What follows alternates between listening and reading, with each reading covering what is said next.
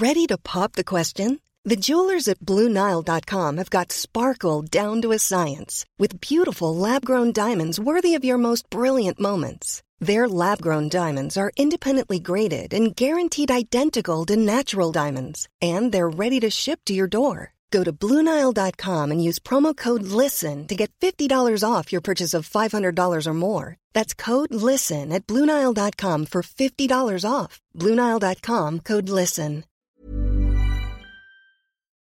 Heraldo Radio. La HCL se comparte, se ve y ahora también se escucha. Inicia. Las noticias de la tarde con Jesús Martín Mendoza en Heraldo Radio.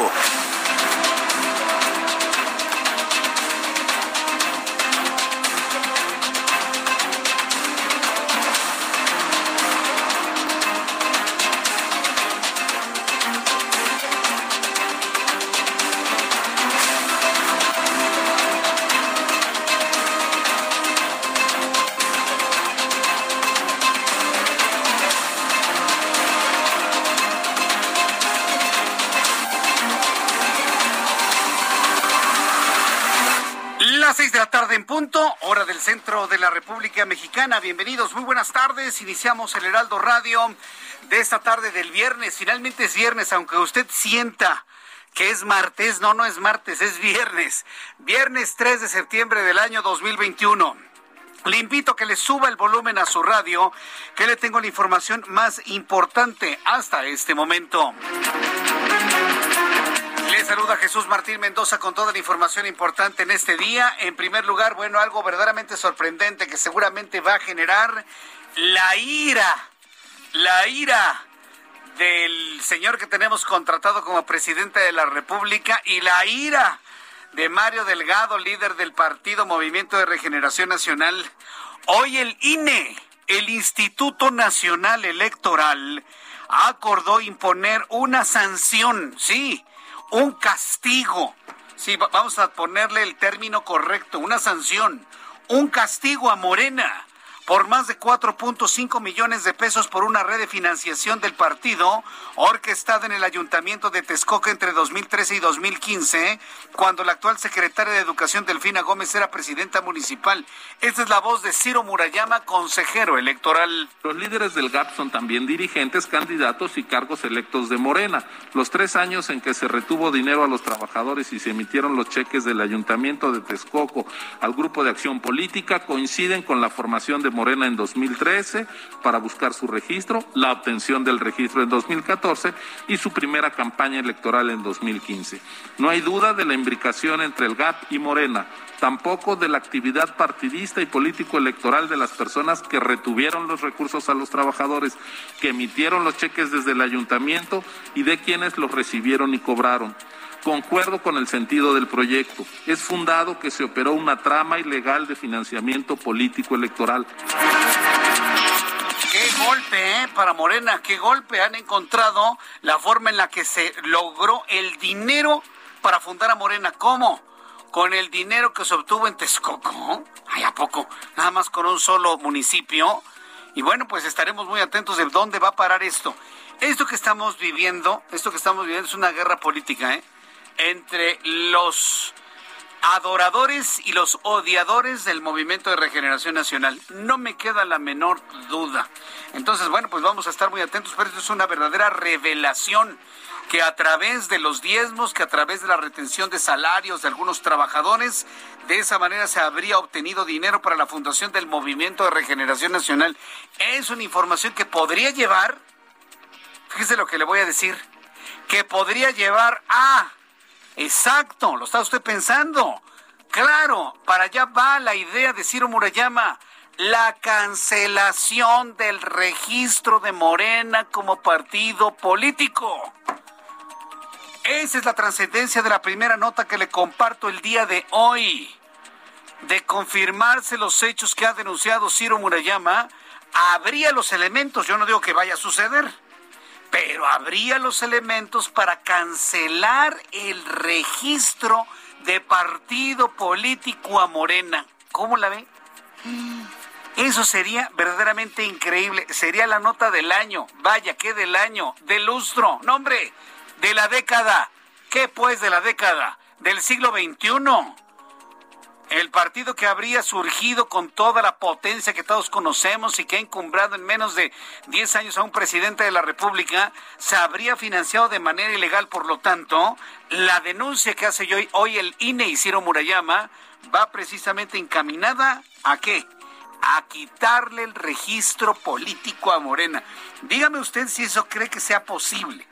Dígame usted si usted cree que eso sea real. Es decir, la acusación es real pero de que pierda su registro como partido político el Movimiento de Regeneración Nacional, yo tengo mis dudas, ¿eh?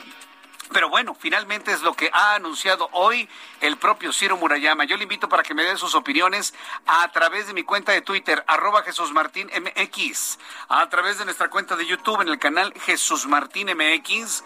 Vaya nota con la que iniciamos el día de hoy. Y tras, tras varias horas de negociaciones, la madrugada de este viernes fue aprobado con 101 votos a favor y dos en contra de los senadores Gustavo Madero del PAN y de Emilio Álvarez y Casa Longoria, la ley federal de revocación de mandato con modificación en la pregunta. Finalmente, la pregunta no quedó como una ratificación al presidente y se le debe estar haciendo nudos el hígado. Se le debe estar haciendo nudos el hígado porque hoy la pregunta, le pregunta a usted claramente, ¿quiere que le revoquemos el mandato a López Obrador por falta de confianza? Vaya, vaya, hasta que incluyeron algo así. Bueno, finalmente la aprobaron. Yo, a mí todavía me queda la duda de si de verdad nos vamos a gastar casi cuatro mil millones de pesos. A mí me queda la duda si de verdad estamos en el ánimo de gastarnos cuatro mil millones de pesos en hacer esta pregunta, por muy bonita que haya quedado. Bueno, pues con la modificación en la pregunta que se usará en la consulta en donde la ciudadanía decidirá si el presidente que en este momento tenemos contratado continúa o si lo destituimos. Yo le invito también para que me dé sus opiniones. Más adelante le voy a decir cómo estaba la pregunta y cómo quedó finalmente la pregunta que inclusive hasta los panistas aprobaron. Informo que la dirigencia nacional del PAN, a cargo del secretario general en funciones del presidente Héctor Larios, Recuerde que Marco Cortés renunció porque va a buscar su reelección como dirigente nacional del PAN. Entonces, como renunció Marco Cortés, en este momento el dirigente nacional del PAN se llama Héctor Larios. Bueno, pues marcó distancia. Ya aseguró que la reunión que sostuvieron los legisladores con el dirigente del partido español Vox, Santiago Abascal, fue a título personal y en uso de su libertad. En un posicionamiento oficial, Acción Nacional lamentó las interpretaciones equivocadas que se hayan podido hacer de este evento, pues no se suscribió ningún acuerdo político. Mire, yo tengo la obligación moral de decirle algo, ¿eh? El PAN se deslindó y se bajó y se llenó de miedo con el asunto de Vox. Sí, claro, claro. Se echaron para atrás en todas las entrevistas, inclusive en la de Santiago Abascal. Yo le prometí ayer entrevistar a Santiago Abascal, presidente de Vox. Ah, no, no lo vamos a tener. No lo vamos a tener porque están muertos del susto. En un país donde todos los partidos políticos, no me importa su ideología, ni su color, ni su nombre, en donde todos están tratando de ir al centro para ganar votos, para alcanzar el poder, porque eso es lo único que les interesa, alcanzar votos y alcanzar el poder más allá de sus ideologías, de repente llega un partido que muestra su ideología tal cual es, que la defiende a capa y espada y dice, sí soy así, y que en España, y que eso le ha valido el triunfo en las asambleas en el pasado mes de mayo, y aquí se me espantan todos. Todos se bajaron del tren, hasta los que firmaron la carta. Hasta los que firmaron la carta de Madrid se bajaron del tren. No es posible que México sea así de verdad se lo digo, sean del partido que sean, y lo digo claramente. Nosotros hemos estado muy, muy apegados a una idea de trabajo, de crecimiento, de generación de oportunidades, del respeto a la iniciativa privada, pero con actitudes como estas, ¿sí? En donde primero dicen una cosa y después, como ven las reacciones en las redes sociales de que los llaman racistas, entonces se bajan. El día, y se lo digo a los del PAN, y a los del PRI y a los del PRD, el día que tengamos partidos políticos y políticos que defiendan a capa y espada su, su ideología, pase lo que pase, en ese momento tendrán la oportunidad, oportunidad nuevamente de alcanzar el poder. De otra manera, de manera acomodaticia, no lo van a lograr. Primero andan ahí buscando a Vox, firman una carta y al día siguiente, por toda la reacción que hay desde el presidente de la República y las redes sociales, se bajan del tren. Señores, ¿saben qué? Lo único que están garantizando es que Morena vuelva a ganar otros seis años en 2024. Es lo único que han logrado. Eso los digo con toda responsabilidad, de manera particular y personal. Es lo único que han logrado. ¿Sí? si tan solo defendieran su ideología como lo defiende Vox en España, si así defendiera el PAN su ideología en México, si así defendiera el PRI su ideología en México, si así defendiera el PRD su ideología en México, otro gallo nos cantaría, ¿eh? Pero todo el mundo anda en el cálculo político para volver a alcanzar el poder de una u otra forma. Así no vamos a poder, señores. Fue verdaderamente una pena. Lo que tiene la Carta de Madrid es totalmente atendible de tender una cosa que se llama Foro de Sao Paulo para evitar que los comunistas hagan lo que quieran en Latinoamérica. Es por lo que están luchando, señores. Es por lo que están luchando. No, es que Vox, es que Vox discrimina. Es que Vox este, está con el partido de, de Jean-Marie Le Pen en Francia. Es, es que Jesús Martín Campos, es que Vox, híjole, Vox, Vox no quiere a los homosexuales ni, ni aprueba el aborto. Pues yo entiendo que el PAN también estaba en esa idea, ¿eh? Pero bueno. Ha sido una pena todo lo que ha ocurrido en las últimas 24 horas. Y lo más seguro es que Julen Rementería tenga que dejar la coordinación de la fracción parlamentaria del PAN en el Senado de la República. Y es cuestión de horas, ¿eh? Es cuestión de horas. Hoy entrevisté a Gustavo Madero en el Heraldo Televisión y me dijo que fue un error de cálculo político. Bueno, está bien.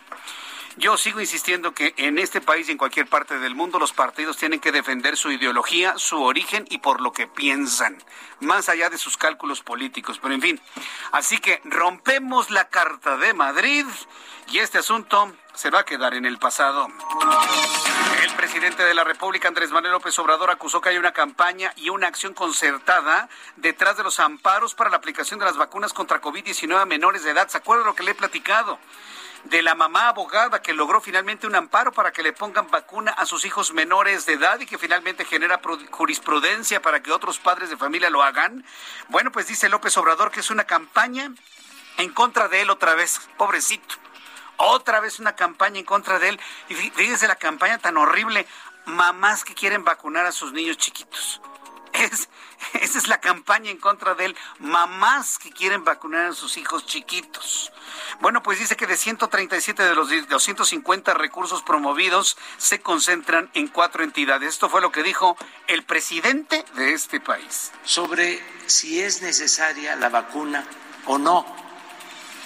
Porque también, si no hay investigación sobre los efectos que pueda tener la vacuna en los niños, ¿Cómo se les va a aplicar? Si en este caso podría tener reacciones que les afectaran.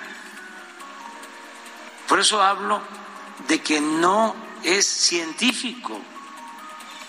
O sea, no es, a ver, es que no queremos vacunarlos. Es que la Organización Mundial de la Salud eh, no lo está recomendando. Entonces, si hace falta, lo vamos a hacer. Pero no hay que dejarnos manipular. O sea, eh, no sabemos qué intereses hay. No pongan al presidente en estos predicamentos. No sabía ni qué decir. ¿Cuáles afectaciones a los niños, presidente? O, sea, los adultos sí que se frieguen, ¿no? Con las afectaciones de la vacuna. A los niños no. ¿Usted le entendió? Yo tampoco, ¿eh? No, no, no, no estaba preparado precisamente para responder a esto. No hay una argumentación para negar la vacuna a los niños. Ninguna. En Estados Unidos los están vacunando. No hay ninguna argumentación, nada más para no contradecir al señor este, al impresentable Gatel. No, no, esto fue, esto sucedió en la mañana. Yo sí le diría a los asesores del presidente de la República que no lo pongan en esos bretes, porque lo ponen así, pero en la mensa, ¿no? Para todo tipo de señalamientos. Pero en fin, esto ocurrió con estas supuestas explicaciones sobre el por qué no vacunar a los niños. ¿Usted lo entendió? Yo tampoco. Mientras tanto, la Ciudad de México a partir del lunes, el 6 de septiembre, pasará al semáforo epidemiológico de color amarillo, por lo que, por lo menos por las siguientes dos semanas, debido a que mencionó, hay disminución de los casos activos, hospitalizaciones y positividad en las pruebas de COVID. Agregó con el regreso del semáforo amarillo a la Ciudad de México, los bares, antros, salones de fiestas podrán operar con un aforo del 50% de la, del total de su capacidad. Ay, por Dios, no sean ingenuos. Los restaurantes y los santos operan al 100% desde hace muchas semanas, señores. Y ahora me dicen que con el amarillo irán al 50%. Esto fue lo que dijo Eduardo Clark. Tenemos hoy la buena noticia que de acuerdo a la última notificación de riesgo que recibimos por parte del Gobierno de México, la Ciudad de México está a partir del próximo lunes en semáforo amarillo y lo estará por lo menos dos semanas. Esto derivado de una reducción importante en todos los indicadores que ellos miden, que ya nos pasa al rango del amarillo esta semana. Pero nos salimos de sincronía porque el Estado de México, que está pegadito a nosotros, se va a quedar en color naranja dos semanas. Eso significa que si usted va por el periférico y pasa por el toreo, va a pasar de amarillo a naranja, ¿eh? Y para quienes vengan del Estado de México, ahí en el toreo van a pasar de naranja a amarillo con todas las restricciones que eso implique. Nos salimos de sincronía mientras la Ciudad de México asegura que vamos al amarillo. En el Estado de México continuarán en naranja durante dos semanas, lo informó el gobernador del Estado de México.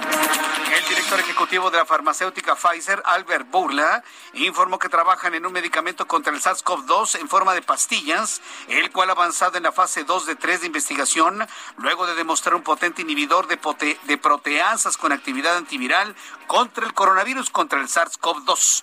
El medicamento, que tiene un nombre algo extraño, no pretendo que se lo aprenda, pero se lo comparto. PF-0732-1332 busca reducir la gravedad de los síntomas provocados por la enfermedad y ayudar a los pacientes a tratar COVID-19 desde sus mismos hogares. En más noticias internacionales, les informo que el presidente de los Estados Unidos, Joe Biden, pidió al Departamento de Justicia revisar los archivos relacionados con las investigaciones que realizó el FBI sobre los hechos ocurridos el 11 de septiembre de 2001 para que se desclasifiquen y sean publicados a la brevedad todos los documentos que conforman dicha investigación en menos de seis meses. Es decir, a más tardar en el mes de marzo deberíamos tener toda la información de lo que ocurrió el 11 de septiembre de 2001, luego de los ataques terroristas afganos en contra de las Torres Gemelas de Nueva York. Dijo Biden, me comprometí a garantizar la transparencia con respecto a la desclasificación de documentos.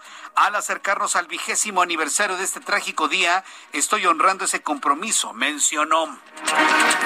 Sí, lo escuchó muy bien, sí, lo escuchó perfectamente bien. El 11 de septiembre se cumplen 20 años del ataque terrorista en Nueva York. Sí, toda una vida, toda una generación, 20 años de los choques de los dos aviones en las torres gemelas del World Trade Center en Nueva York que provocaron su derrumbe en un hecho que todavía se antoja de ciencia ficción. 20 años de aquellos acontecimientos y parece que fue el año pasado. Vamos con nuestros compañeros corresponsales en la República Mexicana. Saludo con mucho gusto a Herbert Escalante, nuestro corresponsal en Mérida, Yucatán. Adelante, Herbert. Hola, buenas tardes. Te saludo como parte de las labores de investigación que realiza la Fiscalía General de la República, FGR, para esclarecer el crimen del joven José Eduardo Ravelo Echeverría. Echeverría. Perdón. Este día se llevó a cabo una reconstrucción de hechos de su detención en el centro histórico de Mérida.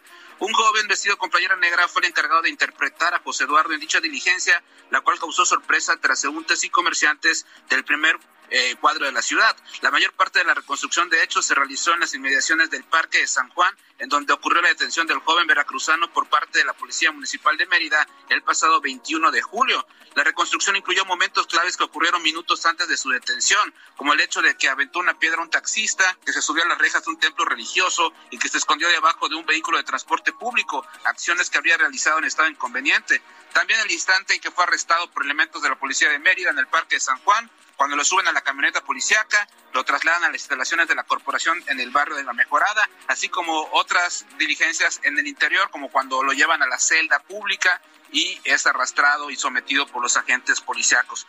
Te, comento que, el alcalde de Media, Renan Barrera Concha, ha declarado que la FGR se ha conducido con profesionalismo, objetividad y sin hostigar al ayuntamiento durante sus investigaciones. Esta es la información que tenemos desde Yucatán.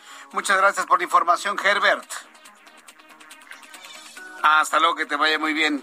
Después de mi compañero Herbert, vamos con Germán Medrano, nuestro corresponsal en Baja California. Adelante, Germán, gusto en saludarte. Eh, ¿Cómo estás, Jesús Martín? Pues aquí en Baja California Sur, a gusto, se están autopagando hasta un millón seiscientos mil pesos eh, los diputados de aquí del Congreso por un concepto de fondo de ahorro.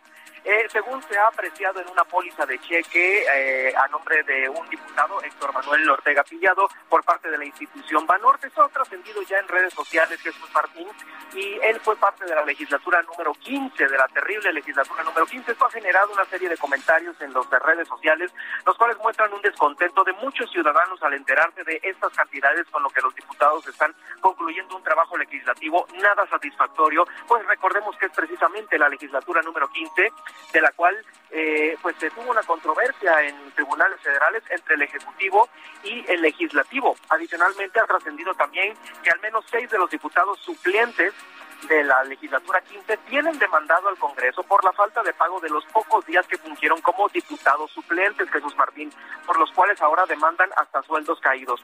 La nueva legislatura, la número 16, que tomó protesta este pasado 30 de agosto, aseguró por parte del coordinador de la fracción parlamentaria de Morena, José María Vilés Castro, que propondría reducir los sueldos y prestaciones hasta en un 50% de los diputados. Propuesta que también, eh, Jesús eh, Martín, eh, había sido presentada por Morena al inicio de la legislatura número 15 y que ahora es completamente letra muerta. Es el reporte desde Baja California Sur, Jesús Martín. Muchas gracias por esta información, Germán Medrano. Hasta luego, un abrazo. Ah, hasta luego, que te vaya muy bien. Germán Medrano desde Baja California Sur. Ya son las seis de la tarde con 21 minutos hora del centro de la República Mexicana. Vamos con nuestros compañeros reporteros urbanos, periodistas especializados en información de ciudad. Alan Rodríguez, gusto en saludarte. Bienvenido, muy buenas tardes. Hola, ¿qué tal? Jesús Martín, amigos, muy buenas tardes. Tenemos el reporte de realidad esta tarde desde la zona de la avenida Antonio Caso para todos nuestros amigos que se desplazan desde la avenida Ignacio Ramírez con dirección hacia la zona del circuito interior. En este punto, muy cerca del cruce con la avenida de los insurgentes, ya tenemos un corte a la circulación. Esto por un evento del eh, Sindicato Mexicano de Electricistas, el cual se está realizando en estos momentos en la vía pública. Por este motivo tenemos el corte a la circulación y la alternativa vial que tenemos en estos momentos es la avenida Guillermo Prieto. Para todos nuestros amigos que se desplazan también desde la zona de la colonia Roma con dirección hacia el circuito interior, en estos momentos la avenida Monterrey presenta severos asentamientos tanto por el cambio de luces del semáforo como por dos vehículos que se encuentran descompuestos muy cerca del cruce con Avenida de los Insurgentes. Ármese de paciencia y maneje con mucha precaución, ya que en estos momentos se está registrando una lluvia ligera en la zona. Por lo pronto, Jesús Martín, el reporte de vialidad que tenemos. Muy bien, muchas gracias por esta información, Alan Rodríguez. Continuamos al pendiente, buenas tardes. Augusto Atempa, me da mucho gusto saludarte, bienvenido, muy buenas tardes. Muchas gracias, Jesús Martín. Te platico, yo me encuentro en la zona poniente de la ciudad y es que tenemos eh, pues presencia de equipo de emergencia en este punto que es la avenida Río San Joaquín y Poniente 117A. Esto es la colonia Popo, en la alcaldía de Miguel Hidalgo, en donde pues se está trabajando con un árbol que está a punto de caer. Tenemos cerrada los carriles laterales de la avenida Río San Joaquín para todos aquellos que buscan trasladarse hacia el poniente de la ciudad encontrarán este corte a la circulación. Los carriles centrales permanecen abiertos y es una alternativa para que puedan continuar su circulación. Hay que tener mucha precaución y también mucha paciencia para circular por este punto. Jesús Martín, el reporte. Muchas gracias por la información, Augusto. Continuamos.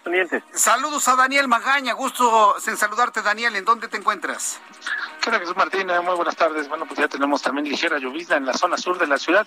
Fíjate que continúan estas obras, se están colocando pues algunos volardos a estos bloques de plástico para hacer las divisiones de, en los carriles centrales del anillo periférico sur. Esto en este distribuidor vial de la zona de Cuemanco, bueno, pues ya se están dando pues las últimas mejoras para la inauguración. Esto genera que tengamos la reducción de carriles y problemas vehiculares para trasladarse hacia la zona de la avenida Canal de Chalco, tener un poco de calma eh, por esta reducción de carriles.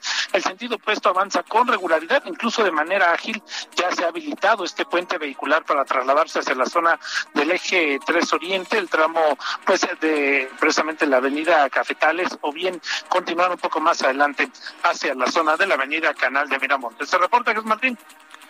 Muchas gracias por la información, Daniel Magaña.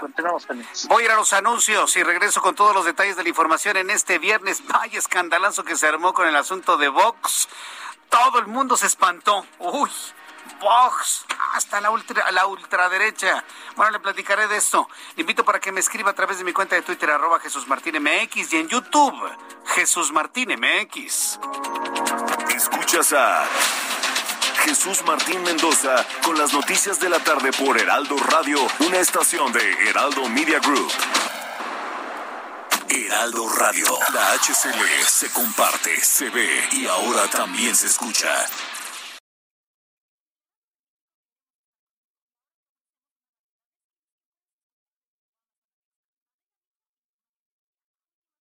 Heraldo Radio. La HCL se comparte, se ve y ahora también se escucha. Escucha las noticias de la tarde con Jesús Martín Mendoza. Regresamos.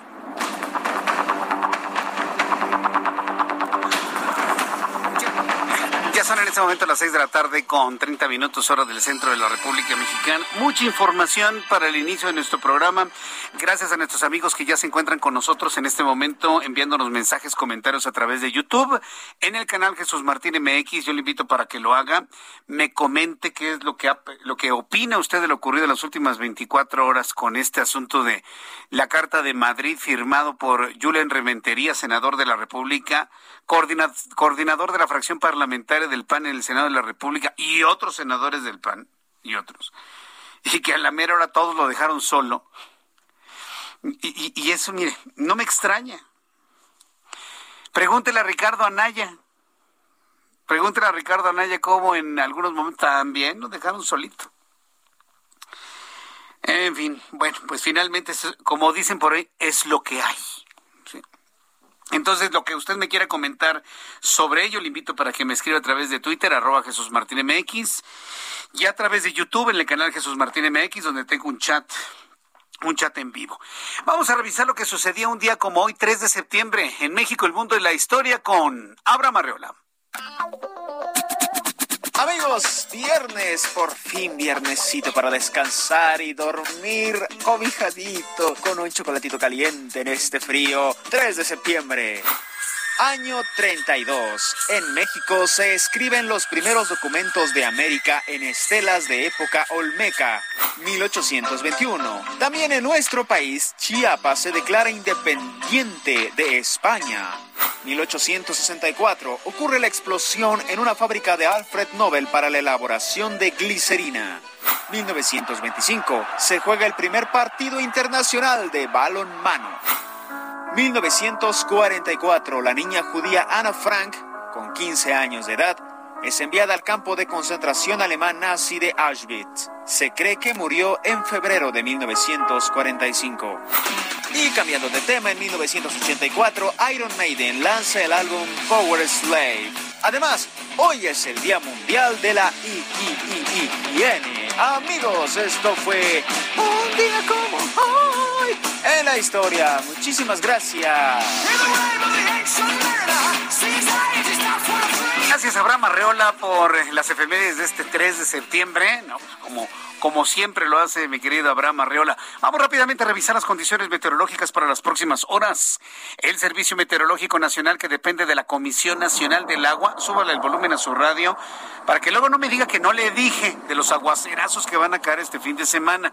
La semana pasada tuvimos unos aguaceros verdaderamente de miedo y todos pronosticados por el Servicio Meteorológico Nacional. Así que Luego, no me diga que no le dije. Yo le estoy informando lo que el Servicio Meteorológico Nacional está observando en cuanto a los fenómenos atmosféricos que habrán de afectarnos durante las próximas horas. Dice el meteorológico que durante esta noche y madrugada un canal de bajas presiones, es decir, una masa de nubes tremenda, enorme y negra, se extenderá sobre el noroeste, occidente y centro del país en interacción con la inestabilidad atmosférica superior y el aporte de humedad proveniente del Océano Pacífico. Van a generar lluvias puntuales intensas en Sonora, Nayarit, Jalisco y Zacatecas. Dice el meteorológico que otro canal de baja presión se extiende sobre el noroeste y oriente del territorio nacional, aunado a la entrada de humedad del Golfo de México. Estos fenómenos causan intensa lluvia y también granizadas zona de baja presión con probabilidad para desarrollo ciclónico localizado al sur de Belice, con tendencia a desplazarse al sur, hacia el suroeste del Golfo de México. Ocasionará lluvias muy fuertes en Quintana Roo y lluvias fuertes en Campeche y Yucatán, así como la posible formación de trombas frente a la costa de Quintana Roo y Campeche. Recuerde lo que es una tromba. Una tromba es una lluvia muy fuerte en las zonas costeras. Así que si alguien le dice, es que cayó una tromba en la Ciudad de México, no, las trombas no existen en la Ciudad de México, solamente en las zonas costeras. Tromba no es sinónimo de lluvia fuerte o de tormenta. Sí, digo, para mis colegas, para que no anden encontrando sinónimos en donde no son. Tromba es una lluvia muy fuerte en la zona costera. Cuando llueve muy fuerte en la Ciudad de México se llama tormenta, así de simple y de sencillo. Con estos elementos atmosféricos le doy a conocer el pronóstico del tiempo para las siguientes horas. A amigos que nos escuchan, me da mucho gusto saludarlos, a quienes nos escuchan en Guadalajara, Jalisco. Nubladísimo, 20 grados en este momento, mínima 16, máxima 26. En Monterrey, Nuevo León, mínima 21, máxima 33, en este momento 32 grados. En Tijuana, Baja California, mínima 17, máxima 31, 23 en este momento. En La Blanca, Mérida. 29 en este momento, mínima 23, máxima 30. Sí, hace frío en Mérida. Sí, no, pues allá normal es 40 grados. En Reynosa, en este momento 34 grados, mínima 24, máxima 37. Y aquí en la capital de la República, nubladísimo, con tendencia a llover en los próximos minutos. Mínima 14, máxima 22, en este momento 17 grados Celsius.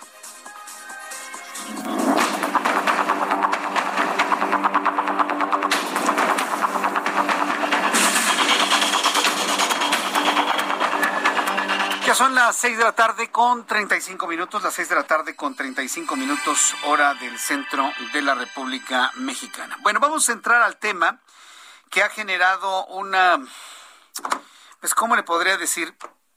Desde mi punto de vista, como que se espantaron. En el momento que se conoce, pues de alguna manera, y se dicen muchas cosas del partido Vox en España. El partido Vox en España es un partido de derecha definitivamente. Es un partido de derecha. Algunos lo consideran en una ultraderecha, ultraconservadores, ultracatólicos, y les llaman ultras pues únicamente porque buscan promover el derecho al trabajo, el derecho a la propiedad privada, el derecho a la educación fomentada desde el seno familiar, cosas por el estilo, y todo lo demás que ya sabe que promueve la derecha. Y hoy pues me dicen que no, que el Partido Acción Nacional no es de esa ideología, que el, Partido Acción Nacional está más hacia el centro, o sea, como era el PRI finalmente. Y bueno, pues a mí sinceramente me sorprendió mucho, a mí y a muchos, inclusive a los mismos panistas que estuvieron ahí con Julen Rementería firmando esta Carta de Madrid, que no estaba buscando establecer los principios de Vox en México. Ojo, ¿eh? A ver, eh, empecemos a entender esto. ¿Qué es lo que establecía la Carta de Madrid? ¿Establecer los principios de Vox en México? Mentira, señores.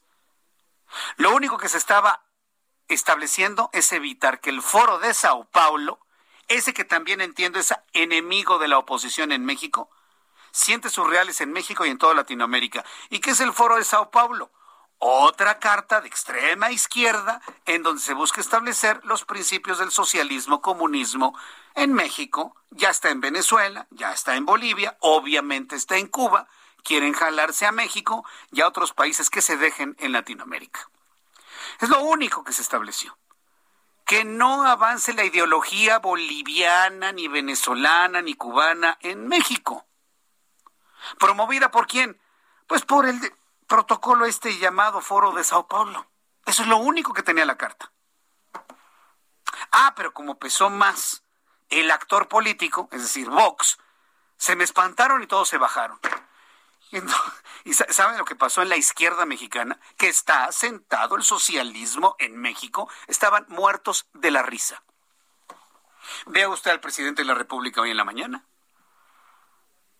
¿Por qué ha avanzado tanto Vox en España? ¿Por qué ha avanzado Vox en España? Que es indefendible muchas de sus posiciones, estoy de acuerdo. Pero ¿por qué avanza un partido como Vox en España? Ganó las asambleas en, en mayo. Se alzaron con un triunfo irrefutable. La derecha en España. ¿Por qué cree que pasó? Porque es un partido político que defiende su ideología capa y espada y no anda en el cálculo de qué van a decir de mí.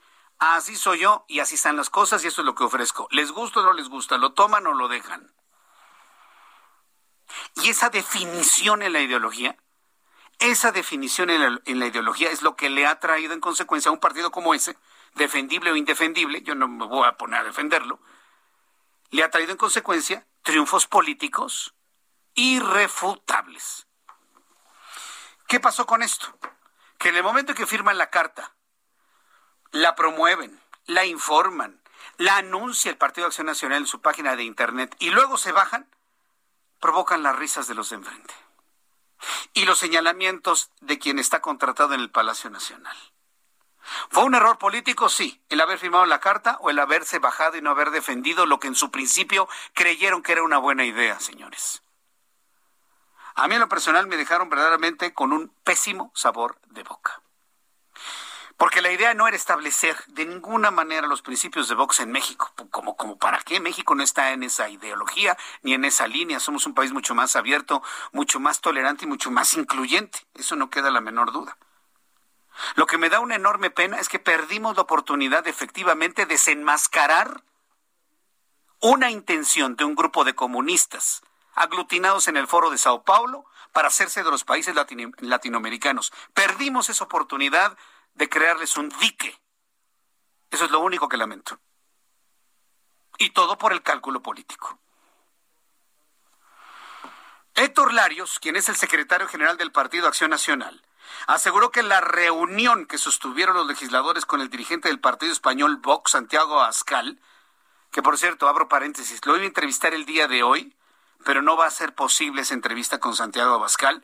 Veremos en un futuro, ya cuando se encuentre ya en España. Fue a título personal y en uso de su libertad.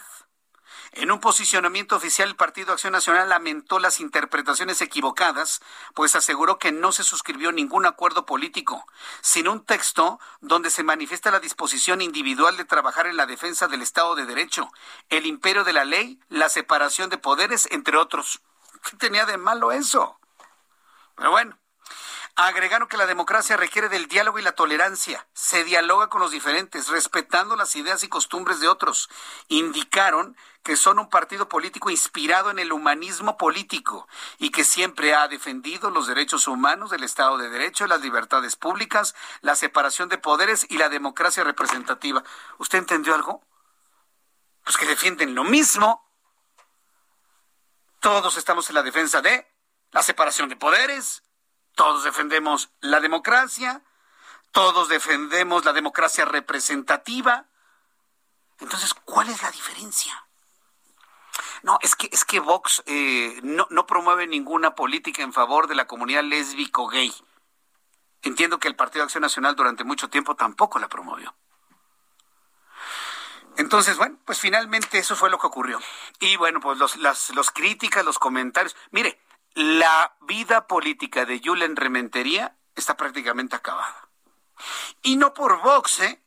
Y no por el presidente de la República o no por el comunismo, el socialismo que busca instaurarse en México. No, no, no.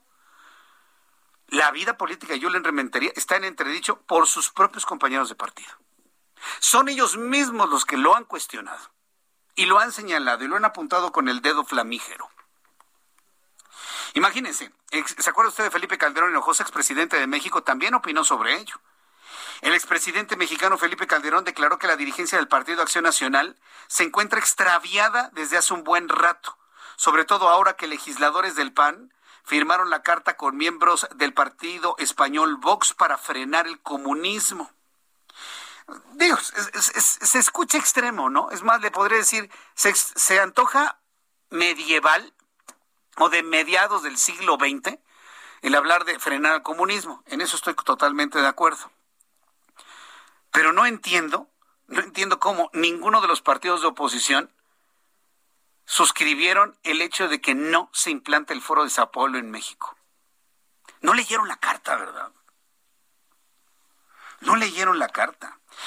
¿Qué es lo que le rescato a la carta de la intención política? Frenar este, este, este, foro. Ahora, hay personas a través de mi cuenta de Twitter que me han dicho que algo es muy, es muy cierto, y yo, yo lo suscribo y lo entiendo, ¿eh? No se puede combatir un extremo con el otro extremo. No se puede combatir al extremo socialista comunista que busca instaurarse en México, que no lo ha logrado todavía, pero que lo está buscando, con la extrema derecha que implicaría la ideología de uno de los promotores de esa idea.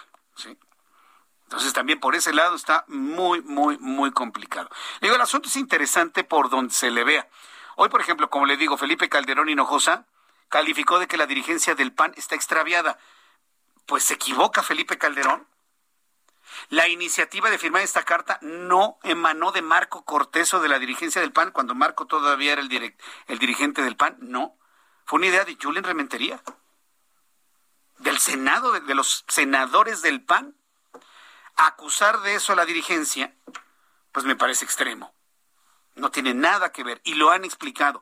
Ahora ese es un punto porque algunos integrantes del PAN hacen cosas que no se entera su dirigencia.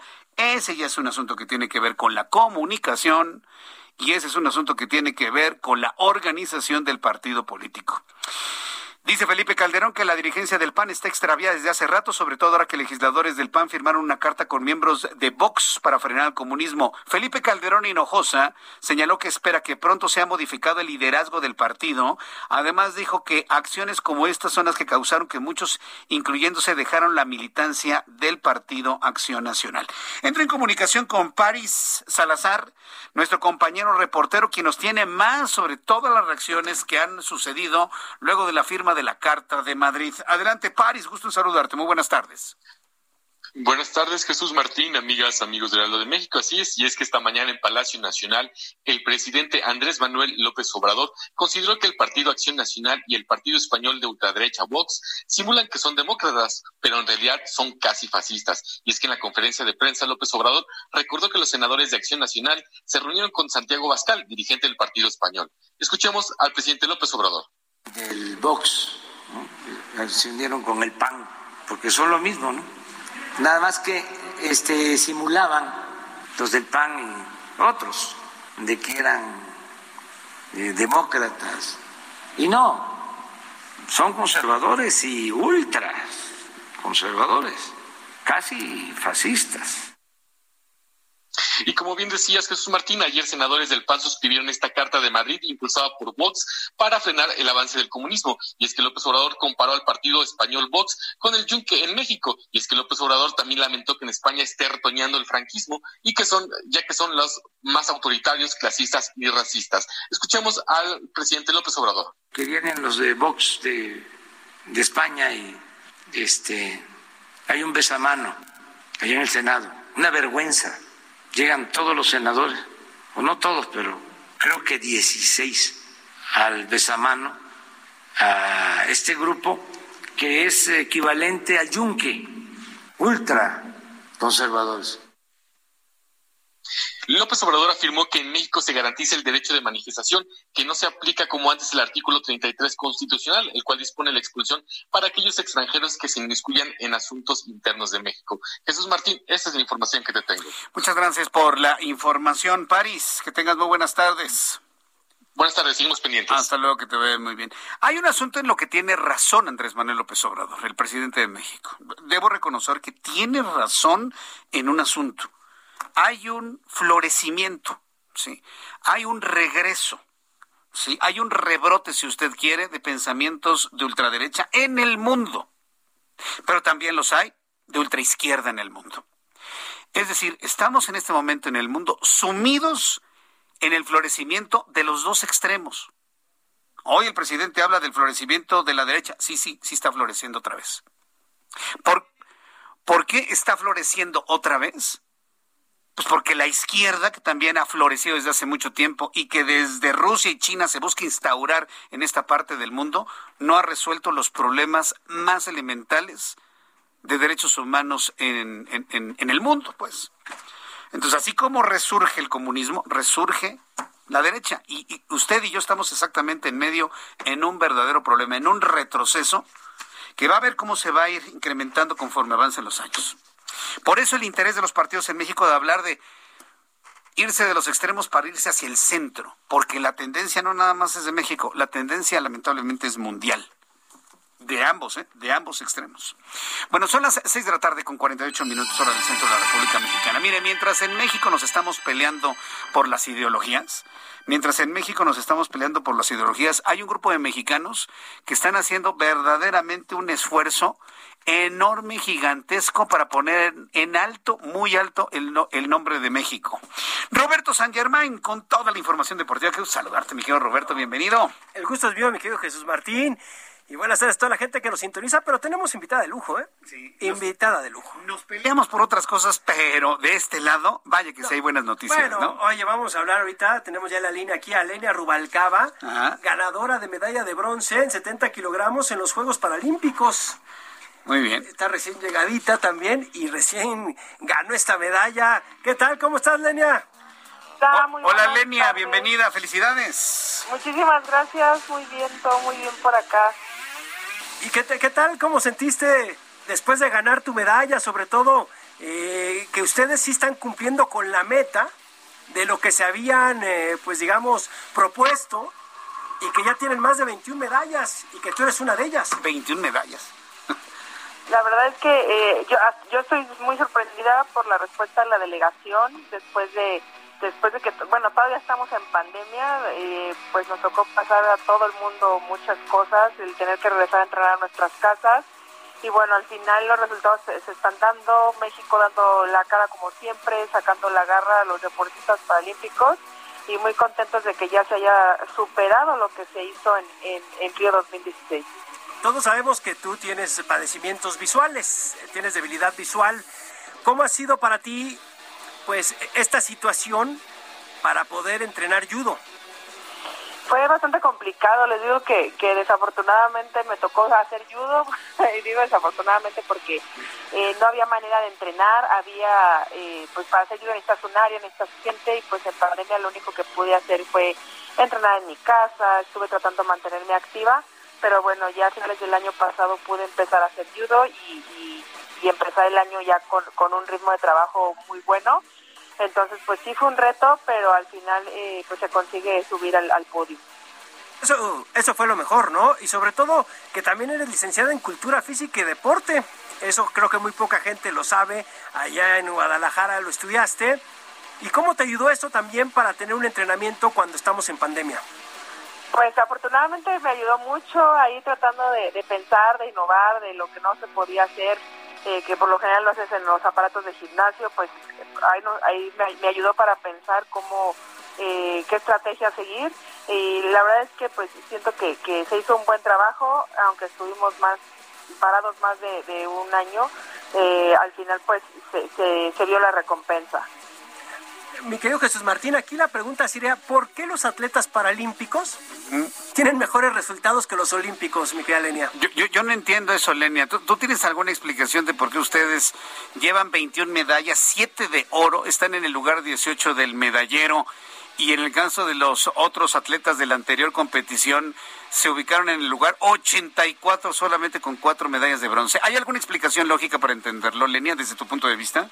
Pues no, la verdad no, no hay explicación. Yo creo que es importante reconocer el esfuerzo de los atletas. Sabemos que, que muchos desafortunadamente se quedaron en el cuarto lugar. Digo desafortunadamente porque las medallas siempre son las que hacen que, que el país aparezca en el medallero.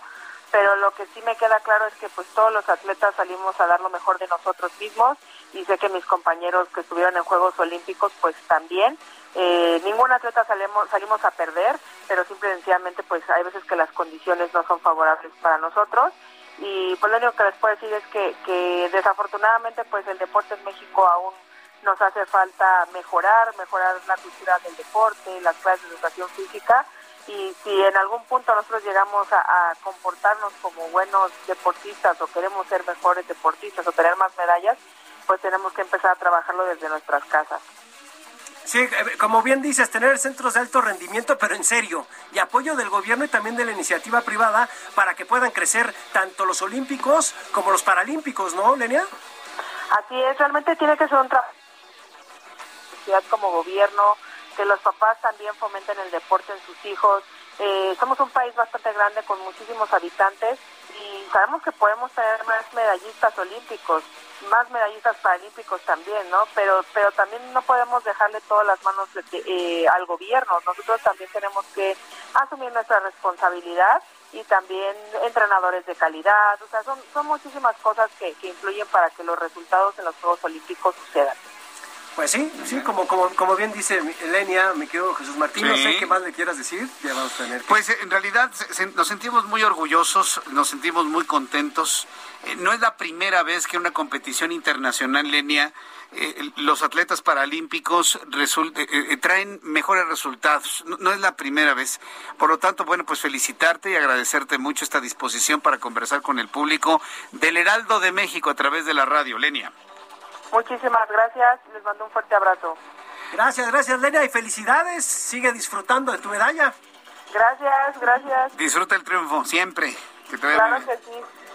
Lenia Rubalcaba, bueno, pues yudoka. ¿Yudoka? Yudoka, débil visual, pero ganadora con medalla de bronce. Bronce, bronce en la categoría de 70 gramos. A, ver si luego vamos, a ver si vamos platicando con los medallistas de oro, ¿no? ¿Has, visto los rostros del, no, bueno, En la natación son buenísimos, ¿eh? Yo, le quiero decir al público que he visto a través de YouTube el momento en el que suena el himno nacional en los estadios. No, no. En China la piel, en China la piel. Sí, en China la piel. Roberto, muchísimas gracias. Gracias a ti, que tengas buen fin de semana. Gracias, que te vaya bien. Roberto San Germán con toda la información deportiva. Y hoy, con invitada de lujo aquí en el Heraldo. Voy a los mensajes, regreso con resumen de noticias.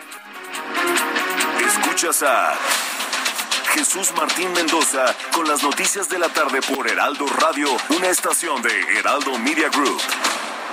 Heraldo Radio, la HCL se comparte, se ve y ahora también se escucha.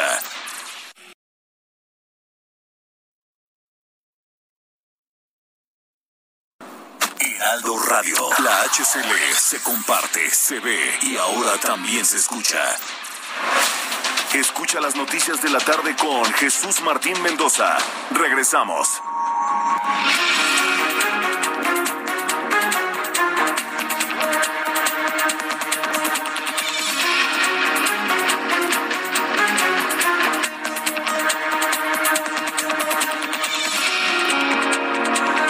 7 en punto, 19 horas en punto hora del centro de la República Mexicana.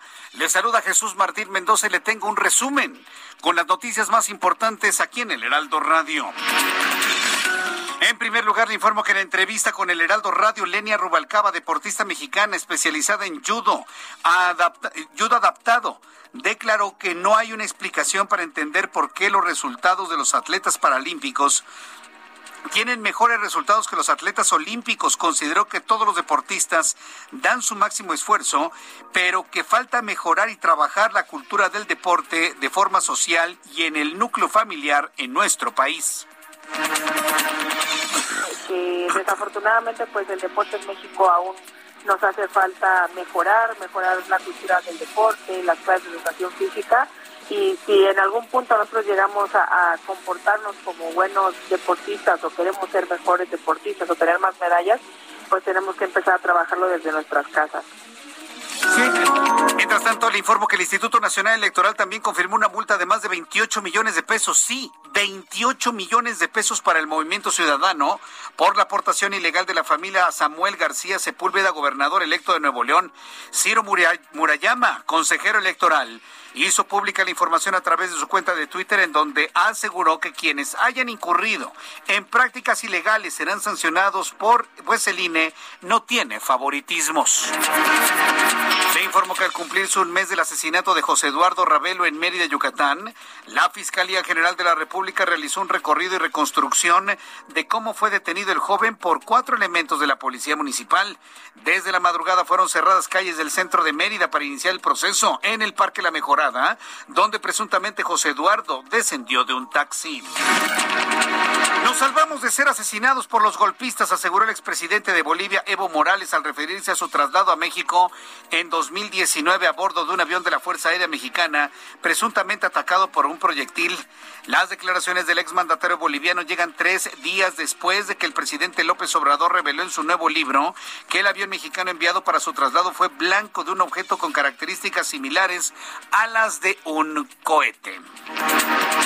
La Ciudad de México retomará la vacunación el martes 7 al sábado 11 de septiembre. Se aplicará la segunda dosis a 523.570 adultos de 40 a 49 vacunados en Azcapotzalco, Iztapalapa, Benito Juárez, Gustavo Madero, Venustiano Carranza, Iztacalco, Eduardo Clark director general del Gobierno Digital de la Agencia Digital de Innovación Pública, indicó que se estima aplicar 104.714 vacunas en promedio por día. E informó que la Cámara de Senadores está trabajando en una iniciativa de ley para que alimentos sean elaborados sin grasas trans, porque consideran generar un problema de salud pública que desencadena en diabetes, hipertensión y obesidad. El señor López Gatel, el impresentable Gatel, hoy habló de esto y señaló que este es un asunto legislativo de hace más de 10 años que considera indispensable resolver para mejorar la salud de los mexicanos. Entonces, en el Senado están trabajando en una iniciativa de ley para que alimentos sean elaborados sin grasas trans. Ahorita le voy a platicar este asunto que seguramente es muy interesante, porque yo no soy médico ni bariatra, pero le tengo información que la hemos dicho infinidad de veces y se hacen como el tío Lolo. Ahorita le voy a platicar después del resumen. Mientras tanto, la Suprema Corte de Justicia de la Nación estableció que los padres de familia que no se responsabilicen y cumplan con el pago de pensión alimenticia de sus hijos tendrán completa restricción para salir del país. Esto fue consecuencia de que el tribunal desechara dos amparos donde padres de familia consideraba que las medidas de, impedimento era una violación al derecho de libre tránsito. Los ministros enfatizaron en que debe prevalecer el interior superior del niño. Son las noticias en resumen. Le invito para que siga con nosotros. Le saluda Jesús Martín Mendoza.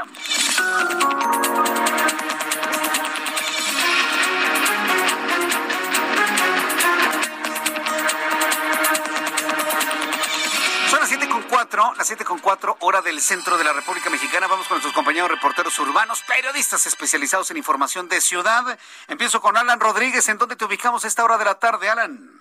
Hola, ¿qué tal? Jesús Martín, amigos, acabamos de recorrer Calzada de Tlalpan a partir de la zona de viaducto y hasta Tasqueña en estos momentos presenta avance lento por la intensa carga vehicular que se dirige hacia la zona sur de la capital del país. También lo complica la lluvia que se registra desde las seis de la tarde. En el sentido contrario, desde Ermita hasta la zona del metro Chabacano, el avance mejora bastante para todos nuestros amigos automovilistas que se desplazan con rumbo hacia el centro histórico de la ciudad de México. Ya por otra parte, comentarte que ambos sentidos de la vialidad en viaducto Miguel Alemán Valdés, a partir de Andrés Molina Enríquez y hasta la Avenida de los Insurgentes, con avance lento, esto tanto hacia el oriente de la capital como hacia la zona poniente. Ya también tenemos en estos puntos encharcamientos en los desniveles, por eso invitamos a todos nuestros amigos automovilistas a circular con mucha precaución y armarse de paciencia. Por lo pronto, el reporte. Muchas gracias por esta información, Alan.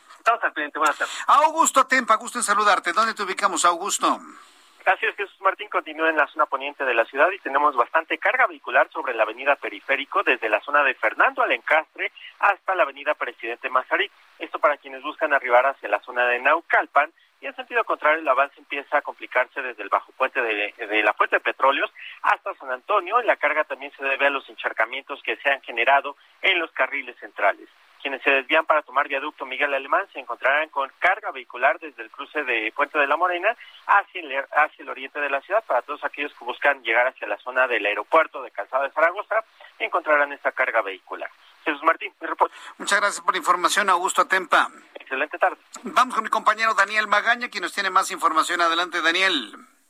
Aquí es Jesús Martín, ahora información vehicular de la zona del eje 3 Oriente, el tramo pues de la avenida 5 cerca de la estación del metro Escuadrón 201, pues carga vehicular, el semáforo en operación a la altura de esta calle de Agustín Yáñez, pues genera complicaciones para quien avanza pues de la zona de la avenida Francisco del Paso Troncoso, sobre todo pues encontrar circulación que se torna lenta al descender del puente pues vehicular que cruza la zona del viaducto. Aquí tenemos la reducción a carriles y esto pues genera estos conflictos viales.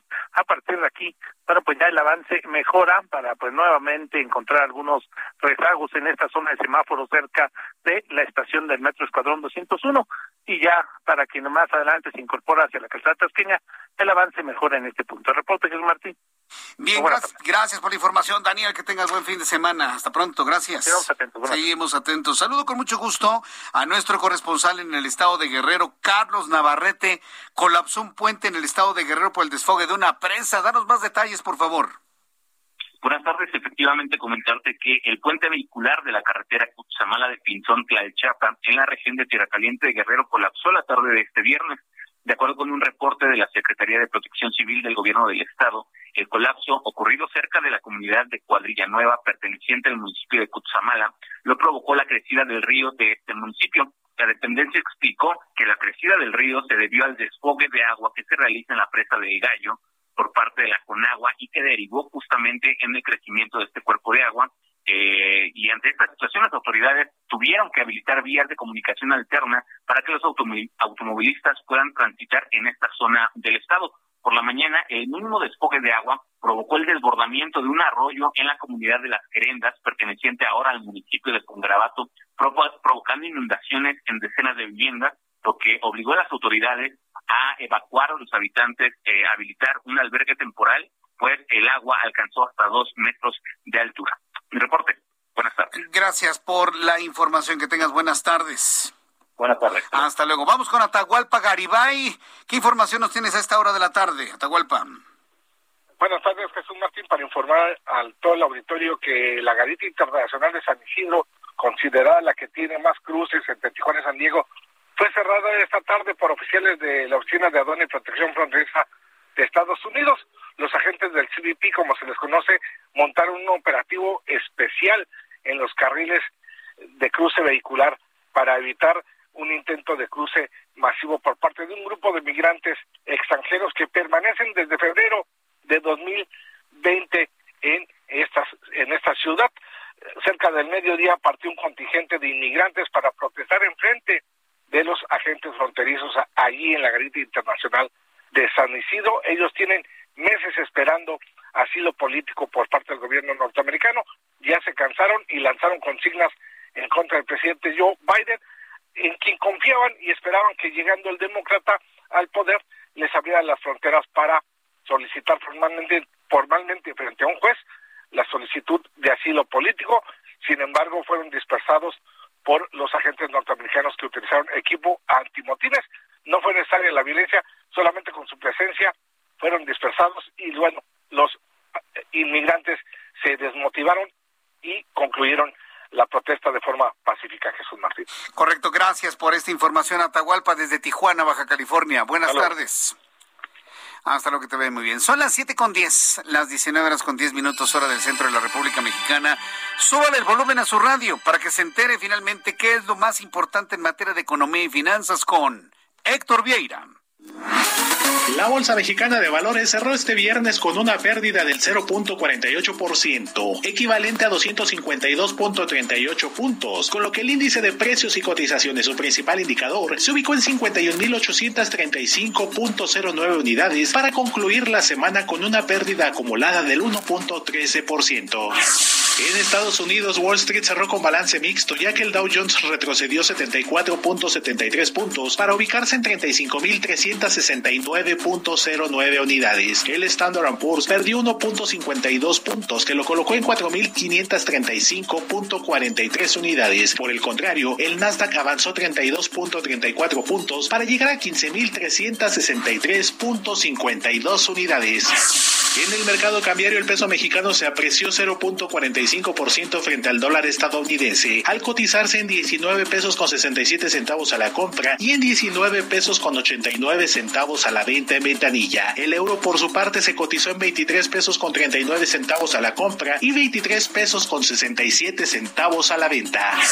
El Instituto Nacional de Estadística y Geografía informó que durante agosto la confianza del consumidor descendió 1.2 puntos en su comparación mensual, lo que representa su mayor caída desde abril del año pasado y la segunda de manera consecutiva para un acumulado de 42.74 unidades.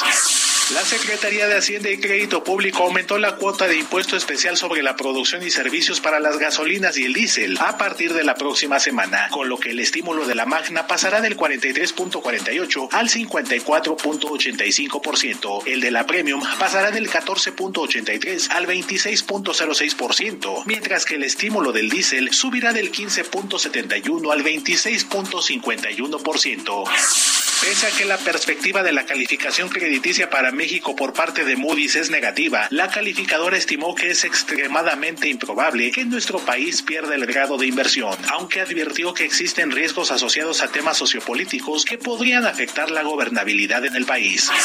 La Confederación Nacional de Escuelas Particulares advirtió que a causa de la pandemia, hasta el 20% de sus 3.612 planteles afiliados podrían cerrar definitivamente este año, lo que se suma al despido de personal e inversiones de hasta un millón de pesos para la adecuación de diversos espacios educativos. Informó para las noticias de la tarde Héctor Vieira. Gracias, Héctor Vieira, por la información de economía y finanzas. Cuando son las 7.13, las 7.13, le compartí en el resumen de noticias que la Suprema Corte de Justicia de la Nación estableció eh, bueno, está trabajando en una iniciativa de ley para que alimentos sean elaborados sin grasas trans, porque consideran que generan un problema de salud pública que desencadenan en diabetes, hipertensión y obesidad. Si quieren elaborar alimentos sin grasas trans, van a tener primero que quitar los aceites hidrogenados como primer, como primer requisito. Van a tener que quitar las margarinas, no mantequillas, sino margarinas del mercado y la elaboración de otro tipo de productos. O sea, si lo van a hacer, lo van a tener que hacer bien, señores del Senado. Pero aquí en el Heraldo Radio trabajamos y hemos entrevistado una gran cantidad de médicos y sobre todo de nutriólogos que no me van a dejar mentir. Este asunto de las grasas trans, claro, es importantísimo, ¿no?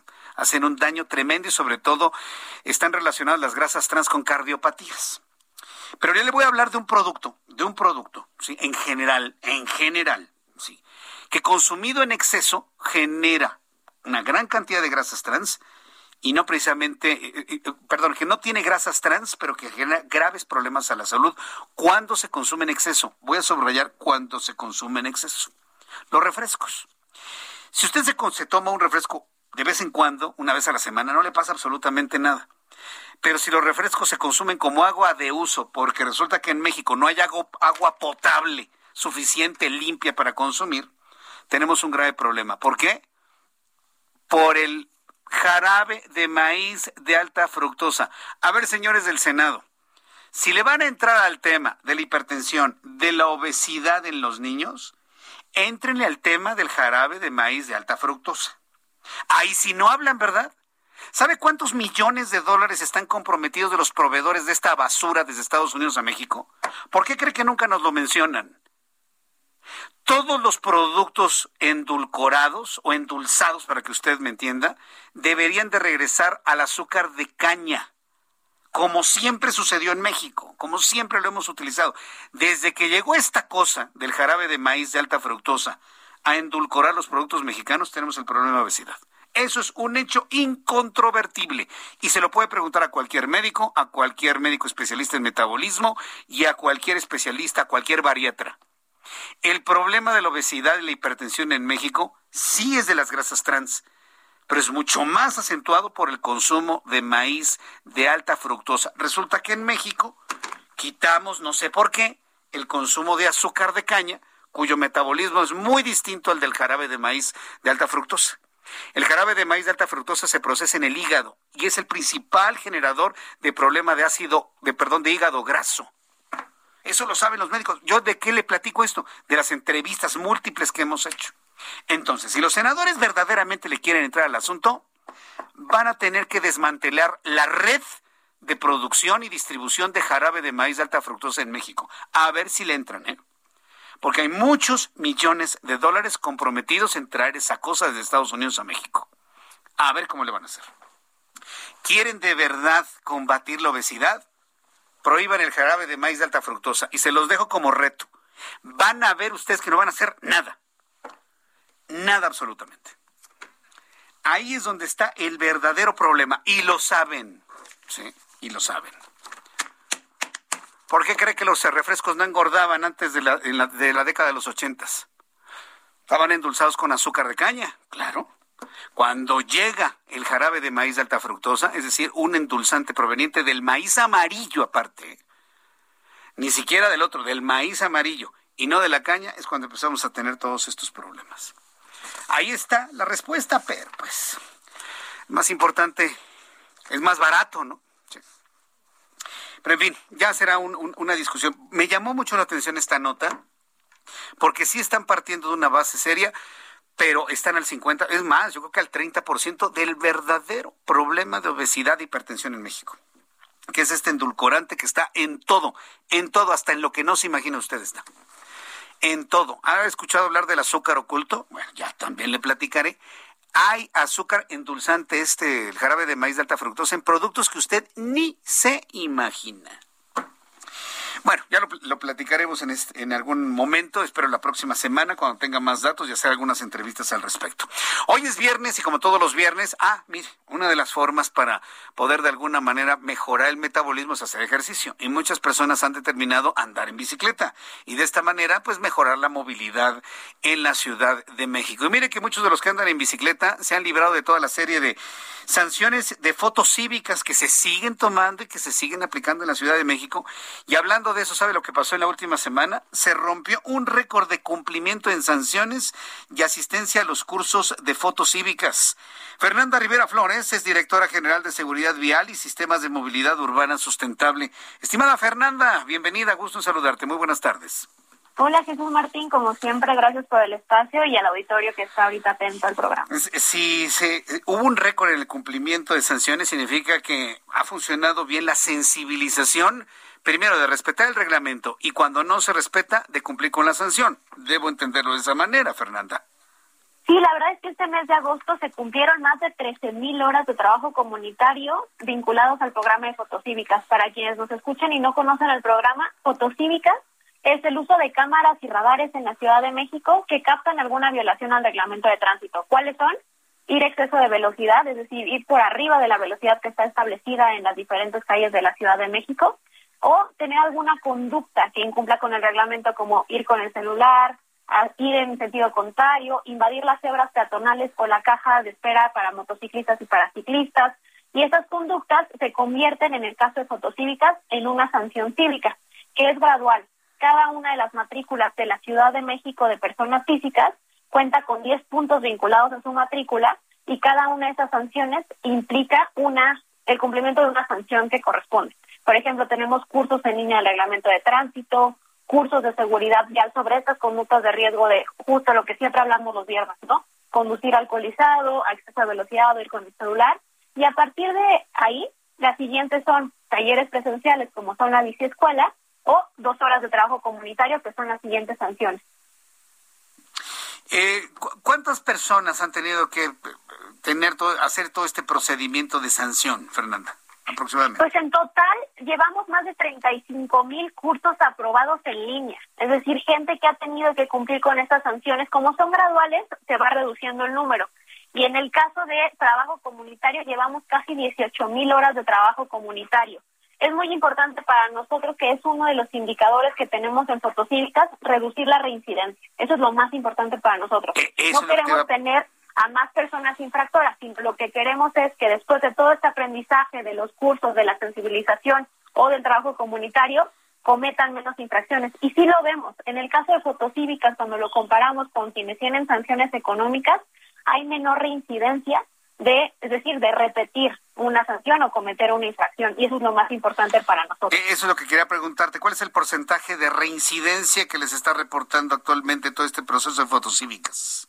En el caso de fotocívicas tenemos una reincidencia del 24%, que si se compara con algunas sanciones económicas que es de hasta el 38%, sí tenemos una reducción en el número de personas que reinciden. Y eso es muy importante. De hecho, lo vemos presencialmente porque hacemos este trabajo de encuestas en la biciescuela, por ejemplo, de gente que nos dice, yo no sabía estas reglas, ahora sé que debo de rebasar con sana distancia, dejar el metro y medio de los ciclistas, el derecho a ocupar un carril completo, así como circular en el sentido adecuado de la vía. Y creemos que esta empatía le apela a lo que siempre hablamos contigo, Jesús Martín, la convivencia vial. que todas y todos tengamos nuestro rol en la calle de respeto y de empatía. Para esa empatía, para esa convivencia, para ese respeto, tres pilares fundamentales para la movilidad. Uno, no conducir bajo el alcohol, no conducir exceso de velocidad y no utilizar el teléfono celular. Ya me lo aprendí, Fernanda. Excelente, Jesús Martín. Espero que todas las personas que nos escuchen lo recuerden tenemos los límites de velocidad porque nos ayudan a salvar nuestra propia vida y de las personas a nuestro alrededor. Si manejamos distraídos en el celular, esos cinco segundos pueden ser determinantes para que ocurra un hecho de tránsito que pueda ser lamentable. Y obviamente el tema del alcohol creo que ya no tenemos que repetírselo a la gente. Si van a salir algún día, si van a consumir alcohol, el coche en casa, tomamos ride, tenemos una persona conductora designada, porque ya llevamos más de 4.000 automóviles que han sido remitidos al depósito y eso significa cuatro mil personas conductoras que fueron al Torito. Entonces, de verdad. Sí, es importantísimo decirlo hoy en viernes, porque ahora con el anuncio de que vamos a regresar al semáforo en amarillo, que va a haber más afluencia a restaurantes, a antros, estando en viernes, uff, más de uno se va a confiar, Fernanda. Así es, de hecho las cifras de hecho de tránsito nos dicen que los días más riesgosos son viernes y sábado, que son justo los fines de semana en la madrugada porque cuando hay menos autos, más velocidad, más conductas de riesgo, y por eso vamos a seguir trabajando en fortalecer el programa Conduce sin alcohol, en fortalecer esta aplicación de sanciones con cámaras y radares, pero lo más importante es que pongamos de nuestra parte a no consumir alcohol ni manejar y respetar límites de velocidad. Correcto, pues sabes que siempre me da un enorme gusto conversar contigo los viernes, Fernanda Rivera. Gracias por esta participación como lo hemos hecho de manera regular. Se trata de ir generando ideas, información, cultura vial para una mejor convivencia en la Ciudad de México. Muchas gracias, Fernanda. Gracias, Jesús Martín. Y un último recordatorio que revisen sus puntos de fotocívicas porque ya empieza el nuevo periodo de verificación en la página de trámites.cdmx.gov.mx para que cumplan en tiempo. vamos a revisarlo. Muchísimas gracias, Fernanda. Que gracias te vaya muy bien. A ti, Hasta auditorio. Buen viernes. Buen viernes, que te vaya muy bien. Son las 7 con 24, las 19 horas con 24 minutos, hora del centro de la República Mexicana. Voy a ir a los anuncios. Al regreso le voy a tener los números, toda la numeralia de COVID-19, los números contagiados, acumulados, fallecidos, acumulados, índice de letalidad. Estaremos platicando también sobre noticias internacionales ocurridas que ha pasado en Afganistán. Parece que de repente el, tema como que se apagó un poco. Bueno, regreso con esto y mucho más después de los anuncios aquí en el Heraldo Radio. Le invito para que me escriba a través de dos plataformas a través de Twitter, arroba Jesús Martín y en el canal de YouTube con chat en vivo, Jesús Martín MX. Regresamos. Escuchas a Jesús Martín Mendoza con las noticias de la tarde por Heraldo Radio, una estación de Heraldo Media Group. Heraldo Radio.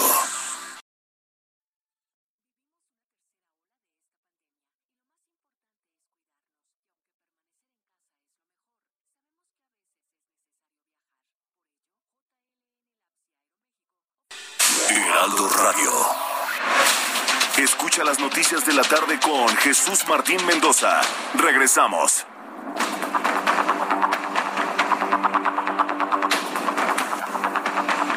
Ya son las siete y media, las 19 horas con 30 minutos, hora del centro de la República Mexicana. Escucha usted el Heraldo Radio, yo soy Jesús Martín Mendoza que lo acompaño con las noticias toda la tarde. Hay varias personas que me han estado preguntando que cómo pueden leer la Carta de Madrid con todo este escándalo de lo de Vox y todos los panistas bien espantados que por las reacciones que hubo en las redes sociales, que porque si Vox es racista y no sé qué tantas cosas más. Eh, todas las reacciones se han generado sin leer la carta que firmaron. Mire, en México no se nos da leer. No se nos da leer ni las redes sociales. Estamos acostumbrados a leer 144 golpes, punto. Y eso ya es mucho, ¿eh? Hay quienes nada más leen la primera y la segunda línea de las cosas, nada más. Estamos en el peor momento de la lectura mexicana. Nadie lee nada.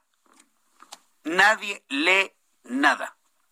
Hay personas que me preguntan, bueno, ¿qué contiene la carta? A través de mi cuenta de Twitter, arroba Jesús Martín MX, le he retuiteado la carta de Madrid. Léala, ya nada más. Mire, la, carta está rota. Ya, se acabó. No hay ningún tipo de, de acuerdo ni nada, pero léala. ya nada más por curiosidad, completa, es una página, no es un libro. ¿sí? Y lo digo para quienes les choca y no les gusta leer ni un, iba a decir un párrafo, ni una línea. Léanla. Léanla y en mi cuenta de Twitter me platica qué opina. Más allá de que si Vox es un, un partido de ultraderecha, más allá de ello, lea usted los motivos que fundamentan ese acuerdo y me platica. Y me dice en dónde están las violaciones de los derechos humanos.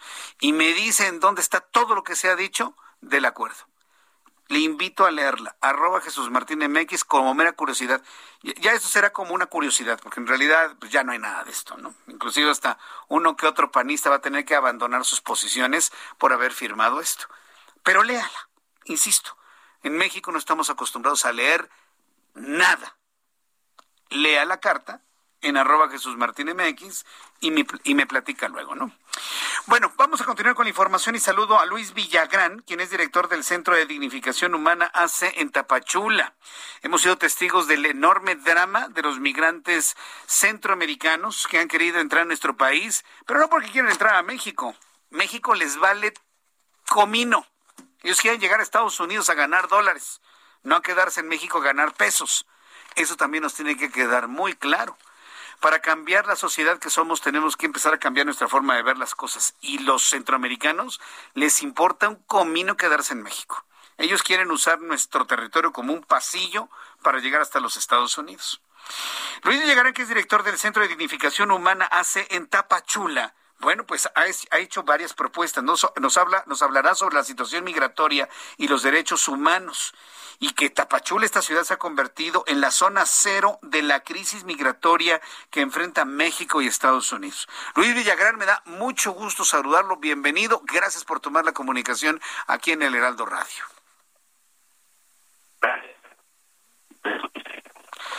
No, hay que volverle a marcar estimado Ángel.